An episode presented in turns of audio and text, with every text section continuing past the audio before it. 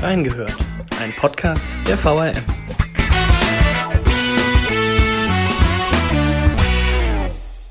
Ganz Hessen hat gewählt. Auch die Bewohner des Rheingau-Taunus-Kreises haben am 14. März ihre Stimme bei den Kommunalwahlen abgeben können. Sascha Kirscher, Redaktionsleiter des Rheingau-Taunus, und Henry Solter nehmen die Wahlergebnisse unter die Lupe und sprechen über die möglichen politischen Konsequenzen im Kreis. Wir haben reingehört. Ja, und damit herzlich willkommen zu einer neuen Folge von Reingehört. Heute mal wieder ein politisches Thema. Hier zu Gast Sascha Kircher. Sascha, es geht um die Kommunalwahlen. Der Rheingau-Taunus hat gewählt. Ähm, bei Kommunalwahlen alle fünf Jahre äh, verändern sich ja zwangsläufig auch immer die Kommunalparlamente und der Kreistag. Also die äh, lokalpolitischen Gegebenheiten eigentlich, wenn man so sagen will. Erstmal vielleicht vorab, was hat sich aus deiner Sicht auf den ersten Blick so gravierendsten hier vielleicht verändert hier bei uns im Rheingau-Taunus-Kreis? Ja, hallo Henry und hallo liebe Hörer. Äh, einiges hat sich geändert, würde ich mal sagen. Wir haben jetzt auch so ein bisschen mit einer guten Woche mal Abstand genug, um das zu analysieren. Was man vorher schon sagen konnte, also es haben in sehr vielen Kommunen haben sich neue Leute beworben auf den Listen. Das heißt, es ist sehr viel äh, frisches Blut in die, in die kommunalen Parlamente gekommen. Das kann man gut finden. Ich finde das auch gut, damit man nicht irgendwie so, so nur ja, Leute, die das schon seit Jahren machen, äh, mhm. dort hat. Und natürlich repräsentieren die auch nochmal eine andere Bevölkerungsschicht. Andererseits geht natürlich auch viel Know-how, also viel, viel Wissen einfach um Zusammenhänge und viel Kompetenz damit dann auch aus den Kommunalparlamenten. Aber ja, so ist das wohl bei, bei jeder Erneuerung. Dann auf den ersten Blick, was auch vorher schon klar war, ist, dass die, äh, die AfD jetzt erstmals bei uns angetreten ist. Da kommen wir auch da später sprechen wir ja drüber dann auch später auch nochmal drüber. Und ein weiterer Trend ist, ja, neben den Verlusten für, für die großen Parteien auch, ähm, dass, äh, dass viele kleine Wählergruppen jetzt zum ersten Mal auch in Parlamenten sind. Also äh, in Idstein und Niedernhausen äh, ist jeweils noch was dazugekommen. Niedernhausen gab es ja vorher schon auch mit, mit OLN und WGN äh, Wählergruppen, die schon ein bisschen länger dabei sind. Also viele kleine Wählergruppen. Das ist so eine mhm. Art, ja, wie hat das jemand die letzten Tage gesagt, so eine Art Modifikation der freien Wähler.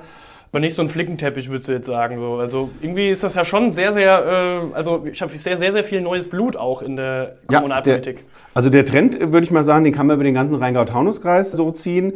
Über die Veränderung im Kreistag selbst, wo sich zumindest von Parteien her jetzt nichts getan hat, ähm, reden wir ja auch noch. Aber also neue Wählergruppierungen, Verluste für die großen Parteien, äh, die Ursachen untersuchen wir ja gleich noch. Und das Antreten der AfD in äh, fünf Kommunen bei uns im Rheingau-Taunus-Kreis äh, sowie halt dieses viele neue Gesichter in den Stadtparlamenten. Das ist im Prinzip so das, was sich jetzt bei den Wahlen getan hat. Genau. genau. Ist ja so, der 14. März war in dem Fall der Stichtag. Äh, ein Wahlabend äh, klingt natürlich für die Wähler, gut, das ist vielleicht nicht so. Die Parteien haben dann, sitzen dann zusammen, also jetzt in Corona nicht, vielleicht auch virtuell zusammen und warten diese Ergebnisse ab. Du und äh, auch dein Team müsst aber an dem Abend auch richtig ran. Also das klingt auf jeden oh, Fall ja. immer sehr stressig. Äh, wie läuft denn so ein Wahlabend eigentlich ab? Früher habt ihr dann natürlich alle hier auf engstem Raum zusammengearbeitet, habt äh, die neuesten Ergebnisse euch besprochen. Jetzt, wie war das jetzt mit Corona? Um es kurz zu beantworten, alles anders. Mhm. Ähm, natürlich war für viele Wähler der Wahltag auch nicht mehr der wie früher so, wir machen einen schönen Sonntagsspaziergang und gehen dann wählen. Es haben ja hat ja eine beträchtliche Anzahl von, von Bürgern, hat, hat vorher schon per Briefwahl das gemacht. Das hat auch alles gut geklappt, finde ich auch vernünftig. Mhm. Ich mache das auch immer so. Ich habe vor Wochen schon bei mir die, diese relativ großen Wahlzettel alle im, im Wohnzimmer ausgebreitet. Und sorry, liebe, liebe Auszähler, äh, in dem Fall in Taunusstein, ich habe auch von meinem Recht auf Kumulieren und Panaschieren wild Gebrauch gemacht. Aber es, eignet, es bietet sich halt auch einfach an, wenn man, ein bisschen, Ja, wenn man ein bisschen mehr Zeit zu Hause hat als in der Wahlurne, wo man vielleicht jetzt gerade unter Corona noch sagt, mm, der nächste steht schon hinter mir und ich habe nicht so viel Zeit und äh, es ist was anderes zu Hause zu wählen. Ja, für die Parteien hast du auch schon gesagt, also es gab keine vermutlich keine, keine größeren Wahlpartys, wir hoffen es mal. Dann, was auch entfällt, ist, dass die, diese Wahl, äh, diese Ergebnispräsentation, denn normalerweise ist es so, dass wir ab 18 Uhr dann jeweils in den Kommunen, die wir da betreuen, in den 17 bei uns vor Ort sind, in den Rathäusern. Viele Kollegen betreuen ja auch an einem Abend mehrere Kommunen, die gucken dann halt, dass sie in die, ja. in die größere oder bitte Anführungszeichen dazu denken, wichtigere Kommune gehen, da hat man natürlich vor Ort auch gleich dann schon die Ansprechpartner. Das heißt, kriegt einerseits die Ergebnisse äh, irgendwo auf einem Bildschirm oder auf einem per Beamer präsentiert und kann dann direkt live schon mir Ergebnisse von Fraktionschefs, von Spitzenkandidaten, von Parteichefs mir holen. Das ist diesmal alles entfallen. Noch dazu haben wir wirklich alle dezentral gearbeitet, also jeder bei sich zu Hause. Ich habe das hier im, im Pressehaus dann gemacht. Die Schwierigkeit war zu gucken, wann habe ich ein vernünftiges Ergebnis, ja. denn an dem Abend ist ja nur die, die, die Listenwahl, also überall, wo die Leute ein bisschen einfacher gewählt haben als wir beiden, also nur gesagt haben, ich will die CDU oder die SPD oder die AfD oder was auch immer. Diese Stimmen sind am Wahlabend ausgezählt worden. Das ist also die sogenannte Trendwahl. Und wenn wir jetzt eine Verbindung vermuten zwischen äh, Briefwahl und Kumulieren und Panaschieren, dann war natürlich das Ergebnis am Wahlabend bedingt aussagekräftig. Ja. Das heißt, wir haben ein Ergebnis zu einer Uhrzeit, ich weiß nicht wann, das dann auch nicht nicht 100% aussagekräftig ist. Und dazu muss ich mir dann per Telefon noch äh, womöglich in mehreren Kommunen Ansprechpartner holen, die willens sind, das vielleicht auch noch zu kommentieren. Deswegen mhm. haben wir gesagt, an dem Abend können wir so viel gar nicht machen. Wir haben ja dann auch immer eine Abgabezeit, die war diesmal noch ein bisschen früher, weil parallel dazu die Kollegen in Rheinland-Pfalz eine Landtagswahl hatten. Es ist ja auch äh, so, dass die Wahllokale um 18 Uhr ja offiziell schließen und dann ja. schiebt sich das ja sowieso dann immer weiter nach hinten. Dann wird ge ge gezählt. Gezählt, ausgezählt. Äh, an dem Abend hatten wir jetzt nicht noch eine Bundestagswahl oder eine Landtagswahl, wie das zuletzt immer bei irgendwelchen Bürgermeisterwahlen parallel war. Also zuerst wurden die Kommunalwahlen ausgezählt, also die sogenannten Gemeindewahlen und im Anschluss dann die Kreistagswahl. Im Prinzip war es so, jeder hat äh, munter äh, sich um seine mhm. Sachen gekümmert, viel Austausch war nicht. Jeder hat immer auch auf die Uhr geguckt und hat dann immer eben bei uns hier in Wiesbaden bei unseren Plattmachern am sogenannten Newsdesk gemeldet, wenn sein Text fertig ist. Wir haben extra konservativ geplant und noch nicht so viele mhm. Kommentare eingeplant, weil wie gesagt, das Ergebnis ist noch nicht so hundertprozentig final. Ähm, da reden wir gleich auch noch drüber, was sich so geändert hat bei der Trendwahl zum, zum Endergebnis, zum vorläufigen Endergebnis. Und ich muss ja die Leute noch erreichen. Und mhm, wer klar. will mir an dem Abend äh, dann halt wirklich noch was kommentieren, was vielleicht am anderen Vormittag oder Mittag dann schon hinfällig ist. War mal ein anderer Wahlabend. Ich fand, es war doch, also ziemlich hektisch auch. Äh, am Ende haben wir dann noch gemerkt, uh, in irgendeiner Tabelle ist noch irgendwo ein Wert äh, verkehrt, aber eine Ausgabe ist jetzt quasi schon in den Druck gegangen. Also es war schon wieder ordentlich Rummel und wenn dann um fünf nach zwölf unsere letzte Ausgabe angedruckt ist, dann bist du immer noch so unter Adrenalin, ja, dass du wir haben dann noch ein Bier getrunken und ich bin dann irgendwann nach Hause gegangen, aber an Schlafen ist irgendwie noch lange nicht zu denken. Also das ist immer ein besonderes Ereignis, das dann auch irgendwie so langsam erst von einem äh, abfällt, weil es halt, also es ist auch natürlich immer sehr, sehr viel Vorbereitung, auch mit mhm. allen Wahlleitern zu sprechen, Tabellen vorzubereiten, Tortengrafiken und Platz muss natürlich auch stimmen, dass wir irgendwie nicht Anzeigen auf den Seiten haben. Also alles drumherum, ganz wild. Alles drumherum und eigentlich ist keiner jetzt so richtig böse drüber, dass es, äh, dass wir den zu 98 Prozent jetzt fertig damit sind. Hm. Nur noch einzelne Ortsbeiratswahlergebnisse müssen halt irgendwie berichtet werden, aber ansonsten Genau. Machen wir einen Haken dran. Gut. Ich habe da zum Beispiel ein interessantes Zitat, hat André Domes in der Folge mit Laura Haaf äh, zu den Kommunalwahlen gebracht. Die Kommunalwahlen sind wie die Olympischen Spiele im Sport. Ich denke, das ist so ein ganz netter Vergleich eigentlich. Ja, passt schon ganz gut. Wahrscheinlich auch viel, viel, viel Vorbereitung. Mhm. Und dann hast du irgendwie einen Versuch, oder gut, in manchen Sportarten vielleicht auch mehrere Versuche.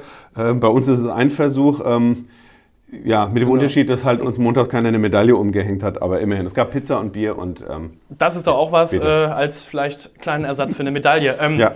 ja, wir hatten schon so ein bisschen gesprochen, die Altparteien, äh, da denkt man ja immer an die CDU und die SPD, die haben bei diesen Wahlen verloren. Vor allem auch flächen, flächenteils. Relativ groß, durchgehend, würde ich durchgehend sagen. Durchgehend ja. auch, genau. Ähm, bei solchen Wahlen, äh, man sagt ja immer, Kommunalwahlen sind oft auch Persönlichkeitswahlen, aber da spielen auch oft die Beliebtheit der Bundesparteien eine Rolle. Ähm, die SPD und die CDU sind ja beide in der großen Koalition und verlieren aktuell ja auch wegen der Corona-Krise unter anderem stetig an Wählergunst. Mussten die kommunalen Parteifunktionäre vielleicht auch unter diesem schlechten Image der Kollegen aus Berlin und vielleicht auch hier Wiesbaden unter dem Landtag äh, so ein bisschen leiden? Hast du da irgendwie den Eindruck? Ja, schon. In der, äh, in der Lesart der Parteien, das hört man immer nach den Wahlen, ist immer, wenn es gut geklappt hat, ist es das eigene Verdienst. Mhm. Wenn es schlecht geklappt hat, ist es der, der Bundestrend oder, oder der, die Hypothek oder den Mühlstein, den man noch am Fuß, da gibt so es ein so ein paar Phrasen halt auch. Ja. Also ich würde sagen, ich habe jetzt eine aktuelle äh, Umfrage gehört zum Thema Zufriedenheit mit dem Krisenmanagement. Und wie du gesagt hast, äh, wir haben in Berlin eine, eine große Koalition aus Schwarz und Rot, also aus den beiden großen Volksparteien. Da sind, glaube ich, zwei Drittel der Leute nicht mehr zufrieden jetzt mit äh, Impfmanagement, mit äh, Teststrategie. Masken war im vergangenen Jahr ein großes Thema. Also da ist viel Unzufriedenheit, vermutlich auch durch den langen Lockdown. Das heißt, es war fast zu befürchten, dass bei der Wahl viele Leute auch einfach irgendwie sagen, hm, ich habe bisher immer, keine Ahnung, Schnauze schwarz voll, oder rot gewählt. So. Ich habe jetzt auch ein bisschen Schnauze voll und ich zeige jetzt bei der Kommunalwahl eben mit meinem Kreuzchen vor Ort auch, ähm, ja, dass ich die Parteien sozusagen ein bisschen dafür abstrafe. Wobei ähm, ich glaube, also ja, auf Kreistagsebene trifft das vielleicht noch zu. Bei der Kommunalwahl und auch bei der Ortsbeiratswahl mhm. ist es oft einfach so, ich wähle die Leute, die ich gut kenne. Ähm, nach meiner naiven oder romantischen Vorstellung sollte allerspätestens auf der Ortsbeiratsebene äh, eine Parteizugehörigkeit keine Rolle mehr spielen. Bei uns sind ja auch im, im Kreis äh, in vielen, also bei uns in Taunusstein, in Ortsteilen auch teilweise eine Liste angetreten. Das heißt, da sind, mhm. die, sind die Vertreter halt nicht als, als äh, Mitglieder einer Partei aufgetreten, sondern als Kandidaten auf einer Liste. Also mit dem, was ich jetzt sehe, ich gucke gerade nochmal auf meine Liste, also das CDU, glaube ich, bis auf zwei, in zwei Kommunen überall verloren hat, mal leicht, mal schwer. Mhm. Und die SPD ist auch ziemlich gerupft worden. Ich glaube, die konnte auch nur in. Äh, Österreich-Winkel haben sich, glaube ich, noch verbessert. Österreich-Winkel haben sich verbessert. Jetzt gerade mal gucken, Rüdesheim und äh, Niedernhausen. Äh, die CDU hat es in Eltville geschafft und in Wallow und Waldems. Ja, also bis auf drei äh, Kommunen überall Federn gelassen. Mhm. Das muss man, denke ich mal, schon so interpretieren. Denn vor Ort na gut, das muss jetzt jeder Bewohner seiner Kommune immer beurteilen, wie die Arbeit halt gemacht wurde. In manchen Kommunen ist es auch so, dass, dass ein Bürgermeister, der einer Partei angehört, obwohl der Bürgermeister nicht gewählt wurde, äh, aber auch nochmal irgendwie Wählerstimmen zieht. Äh, weil er ist halt, ja auch Repräsentant der Partei. Weil er Repräsentant der Partei ist, äh, weil er teilweise auch plakatiert wurde, auch wieder das Beispiel Taunusstein, weil man halt weiß, der ist eigentlich ganz beliebt, auch mhm. über, über Anhänger anderer Parteien hinweg. Also ähm, ja, aber ich denke mal, man muss das Ergebnis schon so lesen. Ja, genau. Ja. Gut. Stichwort Beliebtheit. Ähm, jemand hat sich jetzt in letzter Zeit nicht so beliebt gemacht. Die Rede ist von unserem Bundestagsabgeordneten Klaus-Peter Wilsch. Äh, er hat jetzt vor kurzem einen Skandal zu seiner Person, beziehungsweise ist durch die Medien gegangen. Äh, bei, seiner, bei der Feier zu seinem 60. Geburtstag ist ein Video aufgetaucht, wo er mit mindestens zwölf Personen in seiner Privatwohnung gefeiert hatte. Ähm, aus CDU-Kreisen habe ich zumindest vernommen, also ich habe das so ein bisschen unter der Hand mitbekommen, dass viele froh darüber waren, dass schon viele per Briefwahl abgestimmt hatten. Ähm, ich glaube, sonst wäre das vielleicht noch mal ein bisschen anders ausgegangen. Welche Rolle hat dieser Skandal ja. gespielt? Also der, der, die Spiegelberichterstattung war am Donnerstag vor der Wahl, äh, irgendwann am frühen äh, Mittag online. Dann sind wir da auch darauf aufmerksam geworden, weil der Spiegel halt zuerst äh, berichtet hat drüber. Das kann man ja ruhig neidlos sagen. Mhm. Es ist vielleicht so ein bisschen so ähnlich wie, wie, wie der, äh, Masken, die Maskenaffäre von, von diversen äh, Unionsfraktionsmitgliedern im Bundestag. Es kam vielleicht für die gut, aus Sicht der politischen Gegner für die äh, Kommunalwahl kam es ein bisschen, in Anführungszeichen, zu spät, weil tatsächlich viele Leute schon per Briefwahl abgestimmt äh, hatten. Jetzt ist äh, Klaus-Peter Wilsch ja auch Mitglied der Bundestagsfraktion von CDU und CSU. Ähm, verglichen mit den, mit den Sachen, die wir da alle gehört haben über die Abgeordneten wie Herrn Hartmann und die anderen äh, von CSU und CDU, ist es das ist meine persönliche Meinung wahrscheinlich äh, lächerlich, äh, weil mhm. es nicht mal ein Verstoß jetzt eben gegen etwas Verbotenes war. Die, die Landesregierung hat ja in ihren Richtlinien das dringend empfohlen, äh, davon abzusehen. Allerdings fand ich seine, seine Entschuldigung oder Rechtfertigung, er habe mit seiner Familie oder seiner Hausgemeinschaft gefeiert. Eine Hausgemeinschaft ist das, wenn du im Mehrfamilienhaus wohnst, äh, da sind alle, die halt in diesem Haus wohnen, ist eine Hausgemeinschaft. Der, was in, der, in den Richtlinien der Landesregierung steht, ist der Hausstand. Mhm. Also alle Leute, die halt in einer Wohnung oder in einem Haus zusammenwohnen. Eine Familie ist das klassisch oder ein Pärchen oder halt, was weiß ich, eine WG. Ja, ich habe das Gefühl, das hat es irgendwie schlimmer gemacht, irgendwie diese Rechtfertigung. Ne? Nee, also ich finde so, die Sache an sich ist natürlich, äh, sollte man jetzt nicht begrüßen, aber ja. irgendwie so diese Ausflüchte, äh, das hat, hat glaube ich, auch bei vielen Leuten auch nochmal äh, das so ein bisschen verschlimmert. Fand ja, wer, wer ein, austeilt, soll einstecken können. Normalerweise äh, bin ich auch das so gewohnt von ihm, aber die, also diese äh, Rechtfertigung war jetzt, naja, nicht wirklich überzeugend. Mhm. Und jetzt nochmal zu den Konsequenzen. Also aus, aus Limburg und aus mehreren anderen Teilen in Hessen hat man dann teils schon relativ offene Kritik gehört. Das war unnötig, das musste nicht sein. Das hat uns trotz allem, wie weit kann man jetzt gar nicht ja, analysieren, klar. weil es sagt ja keiner, ich habe diesmal nicht CDU gewählt, weil äh, was weiß ich was. In Limburg ist es schon ganz interessant, weil das ja zu seinem Wahlkreis mhm. gehört. Es ist ja Rheingau-Taunus-Kreis und Limburg. Auf hessischer Ebene hatte sich ja auch der ähm, Holger Bellino von der CDU mhm. und auch der Ministerpräsident Bouffier über seinen Parteifreund geäußert. Also da gab es schon relativ eindeutige Reaktionen. Die waren jetzt äh, bei den anderen Parteien natürlich, die sich so ein bisschen drüber gefreut haben und auch im Kreis, relativ eindeutig. Die einzigen, die ihm beigesprungen sind, das war irgendwie die, die Rheingau-Taunus äh, AfD, zu, denen, zu der man ihm ja immer wieder eine, eine äh, politische Nähe nachsagt. Mhm die haben in der üblichen Manier über Gutmenschen und Moralisten und Denunzianten gewettert und äh, äh, quasi so wie deformiert oder ja. dekadent ist unsere Gesellschaft, wenn man sich über sowas irgendwie aufregt. Naja, jetzt hat sich das eigentlich auch wieder ein bisschen gelegt und naja, sämtliche Analysen sind ja auch äh, eigentlich jetzt abgeschlossen. Interessant zur Personalie ist ja, dass Klaus-Peter Wilsch äh, bisher Vorsitzender des Kreistags war. Mhm. Die CDU hat schon gesagt, Ist auch wieder angetreten in der vergangenen Woche, wir sind die stärkste Kraft nach wie vor im Kreis. Äh, Wir behalten uns vor, dass wir quasi das Amt besetzen. Und der äh, Kreisvorstand, der am Freitag getagt hat und jetzt am diesem Freitag die, die Fraktion in der konstituierenden Sitzung, wird vermutlich auch ihn wieder für das Amt vorsehen. Und dann müssen halt alle Kreistagsmitglieder abstimmen. Und da könnte man jetzt eine Wette platzieren, ob das auch die anderen also ob da eine Mehrheit für ihn äh, zustande kommt. Aber das wäre jetzt äh, Kaffeesatzleserei oder Ja. etwas vorherzusagen. Ja. Den Blick in die Kristallkugel können wir in dem Fall noch nicht wagen. Ähm, Nein. Was wir aber tatsächlich schon wissen, ist ähm, die Gewinner der Wahl. Wir haben jetzt über die SPD und die CDU gesprochen, die äh, viel verloren haben. Ähm, für mich oder beziehungsweise aus meiner Sicht äh, sind ganz klar die Grünen der klare Wahlsieger, auch hier im Rheingau-Taunus-Kreis. Das ist so, ja. Fast 20 Prozent auch im Kreistag sind sie nach der CDU und SPD die stärkste Kraft. Und auch in den Kommunalparlamenten haben die äh, super Ergebnisse erzielt. Was hat die Wähler an den Grünen so überzeugt oder was sind Gründe dafür? Also kurz zum, zu den Zahlen nochmal. Es ist tatsächlich so, bis auf in Hohenstein, wo sie leicht verloren haben, haben die Grünen überall in jeder Kommune zugelegt. Und auch im Kreistag an dem Abend, ähm, im Trendergebnis sah es sogar aus, als seien, die, seien sie die, die Zweitstärkste. zweitstärkste äh, Kraft im äh, Kreistag. Das hat sich aber nochmal zugunsten der, C der SPD dann verschoben, die da von, dem, von der Auszählung der, der kumulierten und panaschierten Wahlzettel nochmal profitiert hat. Nochmal Ähm, gern geschehen von uns beiden natürlich. Ja, was hat die Wähler so überzeugt? Hm, Also zum einen haben wir gesprochen, was die Wähler vielleicht an der Wahlurne von, von den großen Volksparteien abgehalten hat. Ähm, Es gibt natürlich dann auch eine Wählerwanderung, also dass dann Wähler halt ja von CDU und SPD mutmaßlich zu den Grünen äh, gegangen sind. Jetzt kann man nicht nur das auf, auf irgendwie Verdruss beim, beim Krisenmanagement schieben, man muss ja noch dazu sagen, auf, auf Landesebene in Hessen sitzen die Grünen ja Ebenfalls in der Regierung. äh, ebenfalls in der Regierung, ähm, da hat mir der, der Fraktionsvorsitzende äh, und Spitzenkandidat gesagt, ja, da so ein großer Effekt kann das nicht gewesen sein, weil da sind wir relativ geschont worden und der Sozialminister ähm, in Hessen ist ja ein Grüner, auch aus dem Rheingau-Taunus-Kreis, der Kai Klose aus Idstein. Also da gibt es bestimmt auch das eine oder andere zu, äh, zu kritisieren am, am äh, Impfmanagement, das ja das Land organisiert.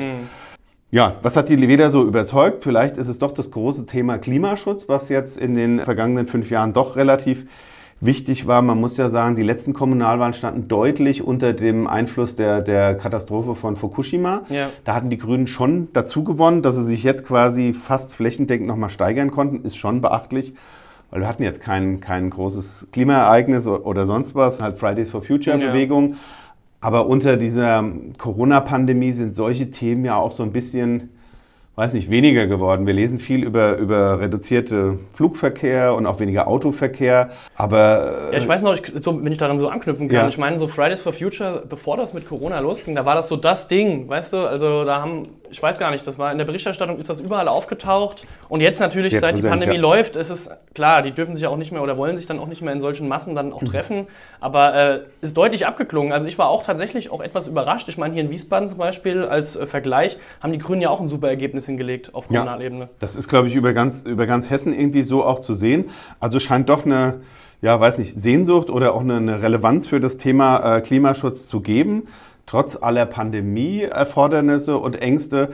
Also es ist ja auch so, dass viele Leute einfach nach wie vor Angst um ihre Existenz haben, vielleicht ihren Job verloren haben oder seit Monaten in Kurzarbeit äh, sind oder halt äh, ihren Friseurladen gerade erst wieder öffnen konnten, aber ihr Lokal äh, schon seit Ewigkeiten nicht und irgendwo ist dann auch mal das Ende der Fahnenstange erreicht. Das scheint aber bei dem, bei diesem, bei dieser Wahlentscheidung jetzt nicht unbedingt so eine große Rolle zu spielen. Man hätte ja auch sagen können, man wählt die andere Oppositionspartei aus dem Bundestag, die eher so immer landläufig für Wirtschaftskompetenz steht, die FDP. Die hat jetzt auch gar nichts mehr zugelegt. Und, Ja. und auch, das ist auch noch interessant, wenn wir über die AfD sprechen, die AfD hat im Kreis verloren und hat in den einzelnen kommen wir auch Kommunen, gleich drauf, Ja, ja. gar nicht so ein Riesenergebnis äh, eingefahren. Man hätte ja jetzt sagen können, okay, es gibt äh, Corona, also es Demos gegen äh, Corona-Maßnahmen, wie zuletzt gerade in Kassel, davon, weil die AfD sich so ein bisschen in die Nähe da von Querdenkern Mhm. und solchen Leuten begeben hat und auch bei, bei Demos in Berlin immer recht präsent ist. Aber von diesem Corona-Verdruss konnte die AfD eigentlich auch nicht äh, Ja. profitieren. Also das ist auch noch eine interessante Randbemerkung. Vielleicht auch dazu, ähm, ich hatte zumindest das Gefühl, dass da auch ein Stück weit Protestwahl war. Und man hat ja immer gesagt, Protestwähler wählen die AfD. Oder zumindest hat man da immer das Gefühl gehabt, dass das in der Vergangenheit der Fall war. Diesmal hatte ich so ein bisschen das Gefühl, dass die Grünen davon profitiert haben, weil man sich vielleicht, keine Ahnung, der Wähler sagt, ähm, ja, ich möchte die CDU, SPD in der großen Koalition, äh, ich bin mit der Arbeit nicht zufrieden. Ein bisschen wen kann ich, so, wen, ja. kann ich, wen kann ich alternativ wählen? Wer ist vielleicht mit meinen Werten noch am nächsten? Und dann, dass da oft die Grünen letzter Zeit profitiert haben. So vielleicht als meine Einschätzung noch dazu. Ja, die ist überhaupt nicht abwegig, ja, Genau, das passt schon. genau. Wir hatten es jetzt schon angesprochen, äh, der Kreistag ist unser Mhm. politisches Organ hier im Kreis und ich will so ein bisschen jetzt nochmal auf die Politik, die uns vielleicht jetzt auch in den kommenden fünf Jahren dort wieder erwarten könnte. Nochmal kurz vielleicht äh, für, äh, für die lieben Hörer nochmal, wie sich das zusammensetzt. Die CDU kam letztlich auf 33,2 Prozent, das sind 20 Sitze. Die Grünen mit 19,7 auf 12, die SPD mit 21,1 auf 13, die AfD mit 7,7 auf 5, die FDP mit 7 Prozent auf 4, die Linke mit 3,6 auf 2 und die Freie Wählergemeinschaft mit 7,7 auf 5. Sitzanzahl insgesamt ist 61. Die Verhältnisse stehen tatsächlich ähnlich wie nach den Wahlen 2016. Ja, tatsächlich, Also ja. keine Fraktion kann eine Mehrheit vorweisen und auch bei möglichen Kooperationen sieht es eher schwierig aus. Was daran liegt, dass zum Beispiel die CDU und die FDP ja eher beieinander liegen als jetzt zum Beispiel die CDU mit den Grünen. Ja. Und ähm, ja, wird jetzt natürlich äh, interessant, wie jetzt solche Kooperationen in der Zukunft entstehen. Aber vielleicht erstmal, wie werden künftig dort Entscheidungen getroffen? Es ist ja so, dass dann eher zu the verschiedenen Themen es zu Bündnissen kommt. Also, Ja. was weiß ich, Verkehrspolitik sind vielleicht, äh, was weiß ich, SPD und Grünen näher beieinander, während jetzt bei Wirtschaftsthemen CDU und die FDP dann wieder eher kooperieren. Ja, also das wird zunächst, was du gesagt hast, das ist genau so. Die Kräfteverhältnisse, also hier ein bisschen Verlust, hier ein bisschen Hinzugewinn, aber ungefähr, wenn man jetzt in diesen sogenannten Blöcken denken würde, die, die bürgerlichen Parteien, also CDU, FDP und dabei dann oft auch die, die FWG äh, versus Grüne, Linke und äh, SPD. Die AfD zählt sich naturgemäß auch zu den bürgerlichen Kräften. Die hat dann schon gesagt, ah, da haben wir weiterhin eine Mehrheit mit CDU, FDP und Ja. FWG. Wobei die anderen Parteien dann immer sagen, mit denen reden wir nicht, aber, aber abstimmen. Und das äh, liegt jetzt gar nicht nur an den genannten Parteien, äh, tut man teilweise schon gemeinsam. Es gibt tatsächlich vermutlich auch weiterhin nicht sowas wie eine, wie eine Koalition oder eine feste Kooperation, sondern es wird wahrscheinlich bei einem offenen Kreistag bleiben. Der ein oder andere Fraktionschef hat das im Interview vergangene Woche auch schon favorisiert, dass man halt sagt, man guckt von Thema zu Thema. Äh, interessant, weil du gesagt hast, Verkehrsthemen. Da zum Beispiel um die Ahrtalbahn gehen wird, da wird zum Beispiel die FDP auch, auch wahrscheinlich eher ausscheren, weil sie ja auch schon einen, Ja. einen ziemlich strikten Anti-Citybahn-Kurs gefahren hat und hat jetzt Genau. auch gesagt, also jetzt nicht wieder die Ahrtalbahn als einzig selig machende Lösung hervorholen. Da Auch sind wir übrigens eher nachzuhören kritisch. in unserer Reingehört-Folge Katharina Petermeier mit Nele Leubner Ja. zum Thema Citybahn. Ganz genau, ja. Großes Thema, was natürlich auch noch ja, in den nächsten fünf Jahren eine Rolle spielen wird. Also Entscheidung wahrscheinlich von Mal zu Mal. Interessant fand ich, dass mir der, der, der CDU-Fraktionschef gesagt hat, rechnerisch reicht es zu Schwarz-Rot oder Schwarz-Grün. Dazu muss man halt sagen, dass die CDU im Rheingau-Taunus-Kreis relativ konservativ äh, ausgerichtet ist, eben mit dem Kreisvorsitzenden äh, Klaus-Peter Wilsch auch. Und da jetzt quasi so ein, so ein Abbild der schwarz-grünen Landesregierung auf Kreisebene mit den handelnden Personen ähm, Klingt eher ist komisch. schon irgendwie also eine, absurde Vorstellung, zumal die Roten und die Grünen sich auch schon positioniert haben gegen ja, eine von, von äh, Klaus-Peter Wilsch geführte CDU. Das passt auch irgendwie. Also Ja. wenn man ehrlich ist, passt das nicht zusammen. Da muss ich jetzt gar nicht über, über Windkraft nachdenken und über Klimaziele und, und solche Dinge, wo ja die, die CDU mit den genannten Mehrheiten eben auch manche Dinge einfach wieder rückgängig Mhm. gemacht hatte, die, die vorher halt irgendwie beschlossen worden waren. Also Also spannend. wird interessant und spannend und es ist eigentlich alles offen und der 11. Mai ist ja die konstituierende Sitzung des Kreistags mit Wahl des Kreistagsvorsitzenden. Das ist, glaube ich, ein Datum, was viele sich schon im, Mhm. äh, im Kalender anstreichen können, weil da wird man sehen, wie es weitergeht. Und wie hat letzte Woche einer gesagt zu mir, das wird bestimmt auch unterhaltsam werden. Du hast das jetzt so ein bisschen vorweggenommen. Am 11. Mai sind dann diese Wahlen. Genau, ja. Weil vielleicht interessiert das jetzt auch nochmal die Hörer. Wie geht das jetzt weiter? Äh, Du bist der Kreistagsvorsitzende, wird gewählt und wie läuft das dann weiter ab? Äh, Werden dann die Sitzungen einberufen oder wie kann man sich das vorstellen? Genau, also der, der Kreistagsvorsitzende, das ist so, so was wie der, ja, der, in Anführungszeichen, der Chef des Parlaments. Das ist bei uns in den, in den Städten und Gemeinden sonst der Stadtverordnetenvorsteher oder Ja. der, der äh, Vorsitzende der Gemeindevertretung. Das ist quasi so eine Formalie und ja, bis dahin werden wahrscheinlich auch noch die, wird das ein oder andere Gespräch auch noch stattfinden zwischen Parteien. Das ist dann eher so die informelle So Ebene. eine bis zum- Sondierung wieder dann. ja, genau. Sondierungsgespräche, das ist ja bei möglichen Koalitionen auf Bundesebene genauso und auf Landesebene. Genau, wenn das Amt dann feststeht, dann, dann geht man in die äh, thematische Arbeit. Ich war am 1.12. in der letzten Sitzung des Kreistags. Da ging es um den Haushalt und dann noch ein, zwei andere Themen. Ist ja die, immer so, dass es Ende des ja. Jahres um den Haushalt geht eigentlich. Ja, die, die Nachbereitung noch des, des Citybahn-Bürgerentscheids, viele, viele Themen, viele Anträge. Auch es war eine riesige Tagesordnung. Trotzdem war die Sitzung dann nach ja, gut fünf Stunden dann doch auch fertig. Und jetzt gab es in der alten Wahlperiode keine Sitzung mehr. Also es liegt einfach aus der, aus der letzten Sitzung noch sehr, sehr mhm. viel vor, was abzuarbeiten ist. Und äh, Themen werden ja auch nicht weniger. Ja, also es gibt viel zu tun, auch ja. im, im Rheingau-Taunus-Kreis wieder. Ja. Genau. Viel zu tun gibt es nicht nur im Kreis, auch in den einzelnen Kommunen. Ähm, ich will noch mal so ein bisschen mehr auf die kommunale Ebene, also jetzt mal vielleicht noch mal ein bisschen weg vom Kreistag, über den wir ja jetzt mhm. auch ausgiebig gesprochen Klar. haben. In Kommunen äh, ist es ja so, das ist nochmal was komplett anderes, als wenn jetzt im Kreistag gewählt wird, weil da ja auch eben, wie wir es auch schon angesprochen haben, auch viele neue Listen angetreten sind, die man noch gar nicht auf dem Schirm hatte. Was fällt dir bei dieser Wahl so spontan ein, wo du vom Ergebnis echt überrascht warst, also was irgendwie so aus dem Nichts kam? Also was tatsächlich wirklich am Wahlabend, das hatte ich vorhin vergessen zu sagen, also am Wahlabend habe ich so ein bisschen die ganze Zeit vor diesem Vote Manager gesessen, vor, mhm. diesem, vor dieser Plattform, wo die Meldungen aus den Kommunen, die ja an den Landeswahlleiter gehen, äh, in Echtzeit immer aufgeploppt sind. Also du hattest alle 17 Kommunen mit Trendergebnis, dann konntest du gucken, haben die schon angefangen, die Kreistagswahl auszuzählen. Das war wirklich hochinteressant, ja. wo man dann früh auch schon irgendwie Bewegungen gesehen hat, was weiß ich, nach acht von neun ausgezählten Stimmbezirken, also echt spannend was sich da noch verändert hat. Also was uns am Wahlabend jetzt kreisweit äh, am meisten verblüfft hat, war das Ergebnis für die, für die Liste Lorch, die sogenannte Lilo, die äh, mit Listen, äh, mit Stimmen, mit Listenstimmen und im, im Trendwahlergebnis am Sonntagabend tatsächlich aus dem Stand, denn das ist eine neu gegründete ja. Wählergruppe, auf 45,8 äh, Prozent der Stimmen kam. Wahnsinn also nochmal 45,8, äh, ein bisschen mehr, dann wäre es eine absolute Mehrheit gewesen. Und das für eine, eine komplett neue Wählergruppe. Da sind der ein oder andere, der natürlich schon kommunalpolitische Erfahrung hat, aber aus dem Stand auf so ein Ergebnis zu kommen. Und jetzt Achtung, im Unterschied zum Trendergebnis hat Lorch am, ich glaube Dienstag war es dann, das Endergebnis gemeldet und da sind es immer noch beachtliche 39,85, also knapp 39,9 Prozent.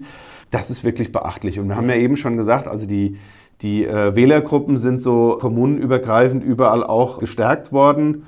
Wir denken an die äh, GFR in Rüdesheim mhm. auch, die es die zwar auch schon stärkste gibt. Kraft ist. Ja. Äh, in Wallow haben wir mit der, der Wir für Wallow auch eine neu angetretene Gruppierung, die dann äh, bei 10, 11 Prozent äh, gelandet ist, also aus dem Stand auch zweistellig. Vor allem auch in der ähm, Stadt, wo jetzt auch die SPD lange viele oder viele Stimmen auf sich vereinbaren konnte, auch mit Bürgermeister äh, in dem Fall. Ja, und da auch und da auch ordentlich verloren hat, das genau. muss man auch dazu sagen. Also den Hochburgen auch in, in Kittrich und in Wallow, wo sie ja auch schon seit längerem den Bürgermeister stellen und in Wallow ja jetzt wieder, da haben sie auch ordentlich verloren. Und davon hat dann in dem Fall eben äh, in Wallow die Wir für Wallow profitiert.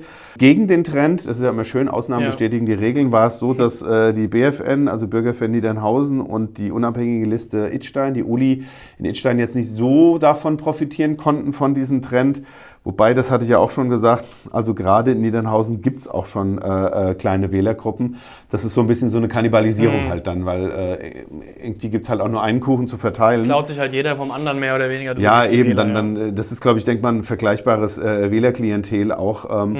Ja, das ist auf jeden Fall aufgefallen und BLL in Eltville ist auch relativ stark gewesen. Ja, das war, das war dieses Ergebnis, was wirklich für Aufsehen gesorgt hat. Vielleicht liegt es auch ein bisschen an den Verhältnissen in Lorch wo, naja, wie soll man das sagen, der parteilose Bürgermeister äh, auch ähm, ja, ziemlich viel, naja, also es, es, geht schon konfliktreich zu in mhm. Lorch auch. Vielleicht hat man jetzt gesagt, da kommt was Neues, wir konzentrieren uns auf die und machen die stark, mhm. damit es da irgendwie auch mal neue Mehrheiten irgendwie in der Stadtverordnetenversammlung gibt. Ähm, Finde ich auf jeden Fall spannend und große Belohnung halt auch für dieses Engagement, sich jetzt kommunalpolitisch irgendwie ja, einsetzen zu wollen. Es ist ja alles ehrenamtlich, das dürfen wir nicht vergessen. Genau. Und dann mit so einem mit fast 40 Prozent direkt aus dem Stand ist ein großer Vertrauensvorschuss. Das müssen Sie jetzt natürlich auch einlösen. Dann. Genau, klar. Ja. Wähler beziehungsweise Wahlen sind ja immer eine Art Vertrauensvorschuss, auch in die Arbeit, beziehungsweise man wählt ja dann auch die Person, weil man denen vertraut, dass sie äh, die Interessen genau. gut vertreten. Und dann muss geliefert werden. Genau.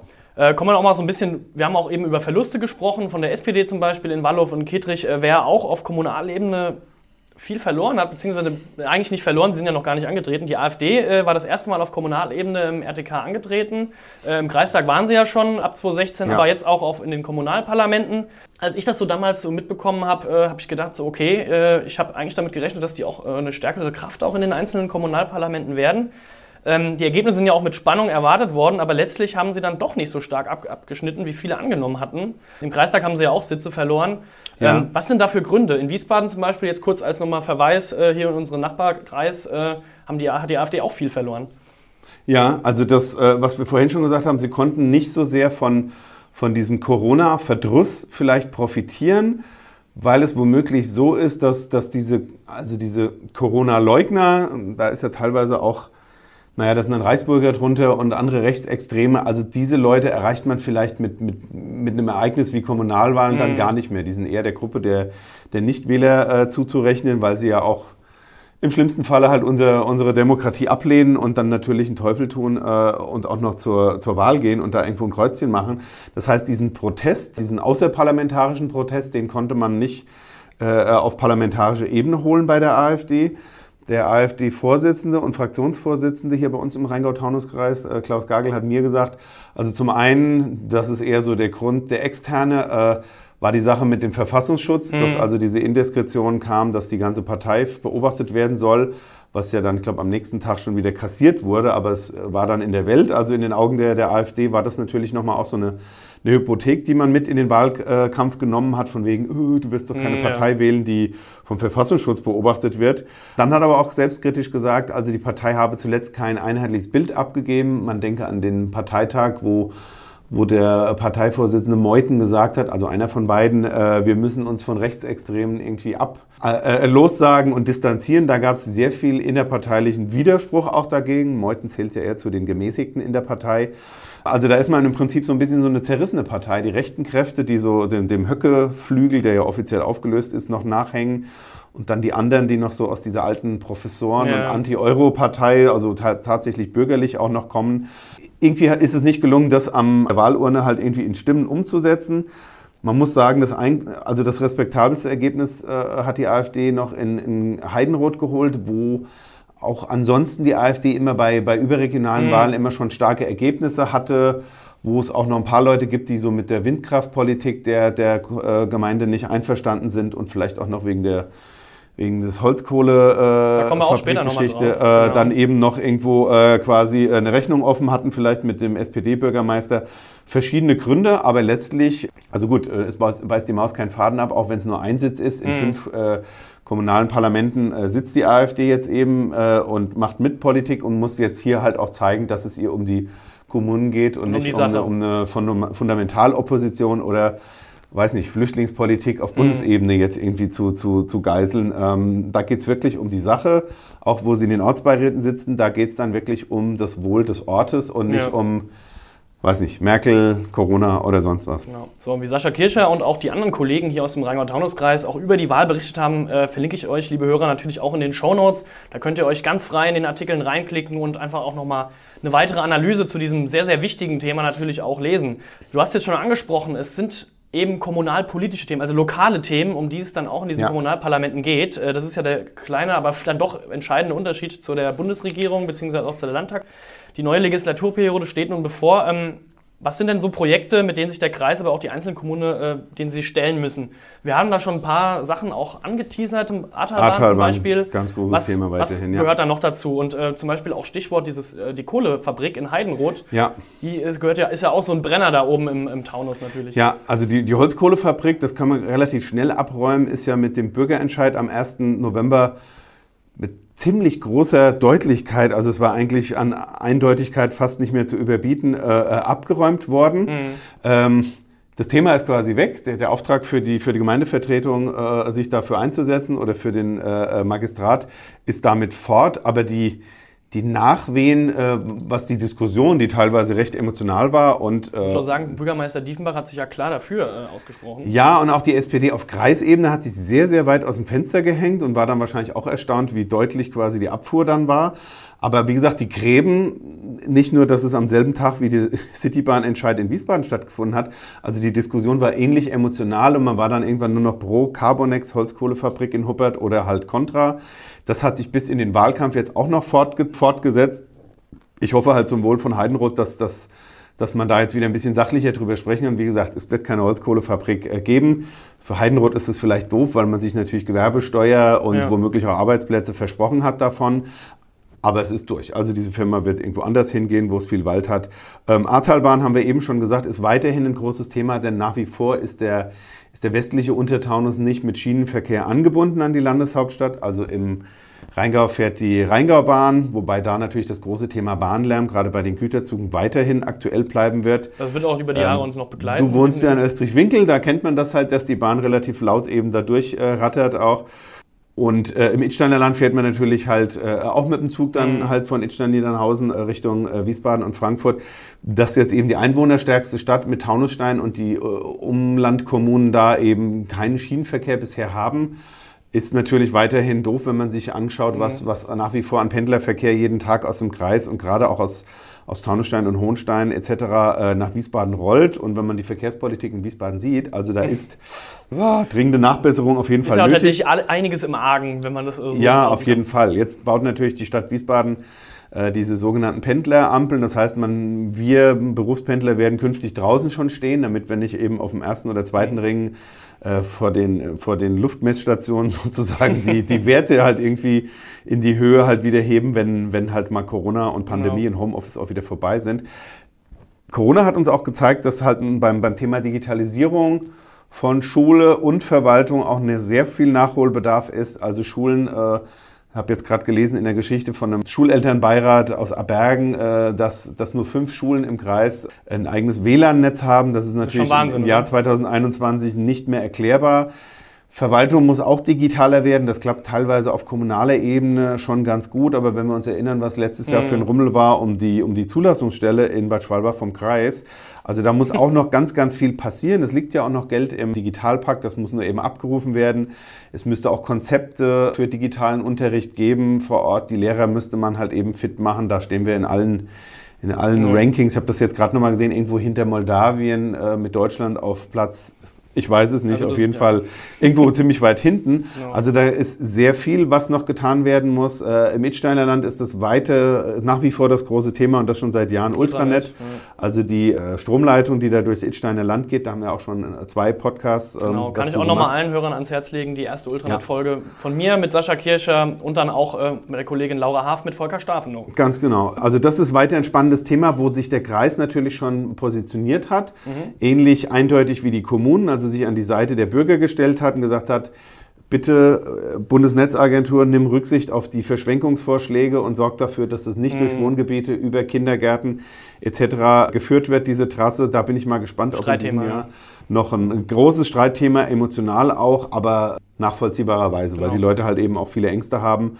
Ja, das Thema äh, Tourismusförderung vor allen Dingen, aber auch im Untertaunus, weil da noch sehr viel Nachholbedarf ist da fehlt vielleicht noch ein bisschen so ein, so ein integriertes Konzept. Äh, die Whisper Trails haben gerade in der Corona-Zeit auch äh, teilweise enormen Zulauf gehabt. Große Begeisterung. Teilweise waren die, ja. die, Parkplätze waren übervoll, auch dann eben mit Nummernschildern, MTK, Frankfurt, was weiß ich, Bad Homburg und so. Also das ist ein Erfolgsprojekt auf jeden mhm. Fall. Toi, toi, toi und Respekt an, an die Leute, die es initiiert haben. Das muss man jetzt aber schaffen, irgendwie auch in ein Konzept für Bad ja. Schwalbach, fürs Ahrtal dann eben äh, alle diese Dinge, die man sich von der Landesgartenschau wo auch Potenzial ist. 18, wo noch sehr viel Potenzial ist, eben halt äh, äh integrieren. Also gibt noch ordentlich was zu mhm. tun mhm. in den nächsten genau. fünf Jahren. Ich würde sagen, Infrastruktur, Verkehr, und dazu zählt ja dann eben halt auch äh, die Digitalisierung zum Thema Infrastruktur. Natürlich auch die, die, das ein oder andere soziale Thema, auch das ist dann immer je nach, mhm, nach parteipolitischer Ausrichtung. Aber auf jeden Fall gibt es viel zu tun ab dem 11. Mai, wenn der neue Kreistag sich konstituiert hat. Ähm, Schauen wir mal, wie es läuft. Bleiben wir gespannt. Vielleicht nochmal kurz so als Abschluss. Ähm, das sind alles super wichtige Themen, auch für den, ähm, für den Kreis natürlich, aber auch für einzelne Kommunen. Ähm, inwieweit haben dann vielleicht die Wahlen, auch die Umsetzung, haben die die eher bestärkt oder vielleicht eher verkompliziert, dass man da irgendwie in eine einheitliche Linie fahren könnte? Ich glaube, jetzt habe ich es mit einheitlich auch schon mehr oder weniger äh, gesagt. Schwierige Frage. Also äh, jede Partei, die halt irgendwie ihre Stimmen gehalten hat oder, oder sich verstärkt hat, wird sich in dem bestätigt sehen, was sie macht vollkommen aus dem, dem Hut gezogenes Beispiel jetzt zum Beispiel Eltville, äh, CDU geführt, also der, der Bürgermeister ist, äh, Patrick, Kunkel. Patrick Kunkel ist von der CDU, der sich sehr auf das Thema Nachhaltigkeit äh, mhm. eben konzentriert Es ist nicht unbedingt, wenn man ehrlich ist, ein Kernthema der CDU, aber sich mit seinem Ergebnis wahrscheinlich äh, bestätigt fühlt und auch wahrscheinlich sagt, okay, der ein oder andere, der sonst ein, ein Kreuzchen bei den Grünen gemacht hätte, ist dann eben auch bei uns weiterhin geblieben. Äh, das ist der Kurs, der uns weiterhin bestätigt.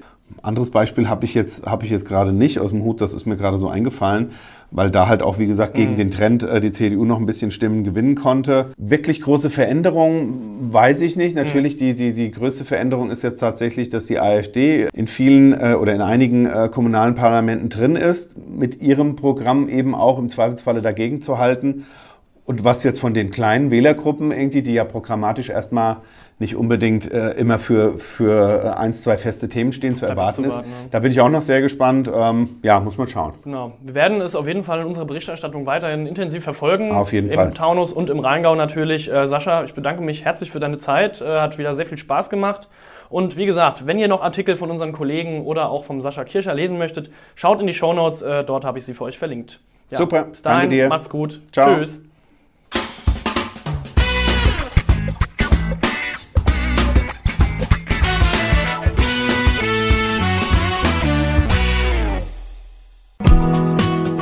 Das war die heutige Ausgabe von Reingehört. In diesem Podcast blicken junge Journalisten gemeinsam mit erfahrenen Reportern der VRM auf aktuelle Themen und bewegende Geschichten zwischen Rhein und Taunus. Ihr wollt noch mehr spannende Geschichten, Reportagen und News aus eurer Region? Dann probiert doch einfach mal unser Plus-Angebot aus. Einfach reinklicken unter vrm-abo.de slash podcast. Ein Angebot der VRM.